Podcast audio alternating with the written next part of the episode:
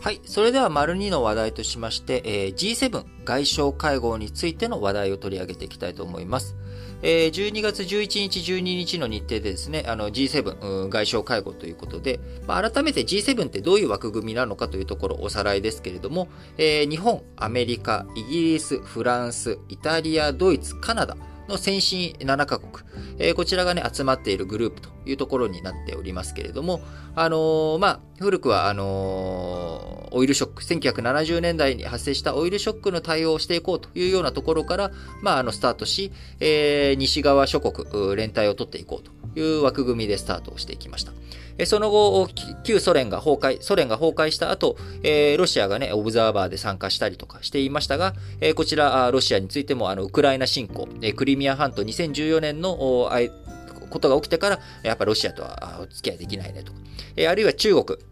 えー、最初来てもらったりとかしてた時期も、えー、2000年代入った後にですね、台頭する中国を仲間に引き入れようということで、えー、入れてきたりとかもしたんですが、もうその中国も最近はもう呼ばなくなってくると。いうことで、あくまでももう、えー、西側諸国、自由主義、えー、資本主義社会のおいての先進諸国の会合という側面、えー、強まってきて、え、おります。えー、今年、G7 の議長国、イギリスということもあり、えー、この12月11日、12日の日程で開かれたあ G7 外相会合はですね、イギリス中部のリバプールで対面式で、えー、開かれました。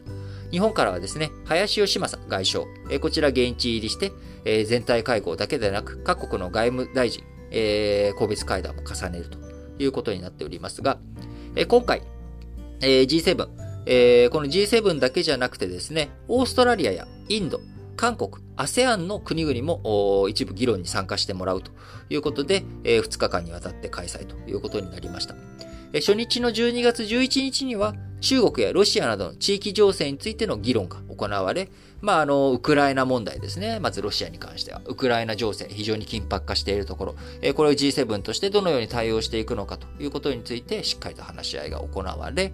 そして中国の問題についてはですね、まあ、ウイグルとかチベットでの人権弾圧、台湾海峡の問題、そして、何よりも今、目の前、2月に控えております、えー北京オリンピック、東京オリンピック、これに対してどういうふうに対応していこうかっていうこと、まあ、こういったことが議題となっております。えー、もうすでにね、えー、アメリカとかカナダ、イギリスなんかは、まあ、外交的ボイコットしようということになっております。えー、その一方、フランスは、あまあ、そこまでやらなくていいんじゃないのということで、えー、まあ、フランスはね、その後、2024年、えー、パリオリンピックを控えているということもあり、まあ、あの、外交儀礼的にもここで過度に、え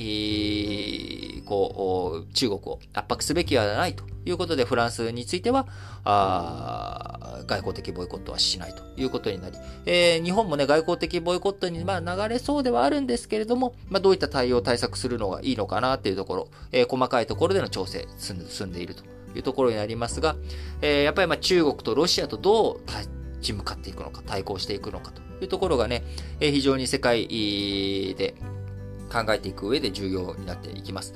え、まあこの前、あのー、オンラインでね、えー Summit for Democracy ということで民主主義サミットを開かれたばかりですが、まあ、その後、外務大臣クラスがこうやって対面で集まって、えー、民主主義サミットはね、あくまでもオンラインでしたけれども、あのー、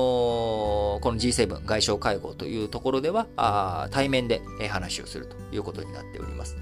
対面ということで、林義正さん、えー、韓国のね、先ほど韓国も来たという話しましたけれども、え韓国の外務大臣と日本の外務大臣、まあ、立ち話、えー、な感じですけれども、まあ、あのー今後日韓関係どうしていくべきなのかと、えー、しっかりとね、えー、しかるべきタイミングで話をちゃんとできるようにしていこうというような、まあ、こういった話もできましたということなので、やっぱり対面で会うことの大切さ、こちら改めて、認識させられる、まあ、そんなあ G7 外相会合になったんじゃないのかなというふうに思います。えー、まあ、日本としてもですね、やはりロシア、中国、そして、えー、それ以外の国々含めて対応していくこと、考えていかなきゃいけないことたくさんありますけれども、まずは台湾海峡、これをどういうふうに安定化させていくのか、そして、えー、日本にとって取り戻していかなきゃいけない北方領土。え、北方領土の問題は東側の、え、ロシアにとっての最前線。えー、西側、ロシアにとって西側の最前線がウクライナというふうに考えていくと、日本にとってウクライナ情勢ということは、やはり外事、他人事ではない、えー、身内、自分たちの自分事として捉えなきゃいけないということで、えー、しっかりとですね、えー、これからも外交、日本の外交状況について、えー、しっかりとウォッチ引き続きやっていきたいなと思っております。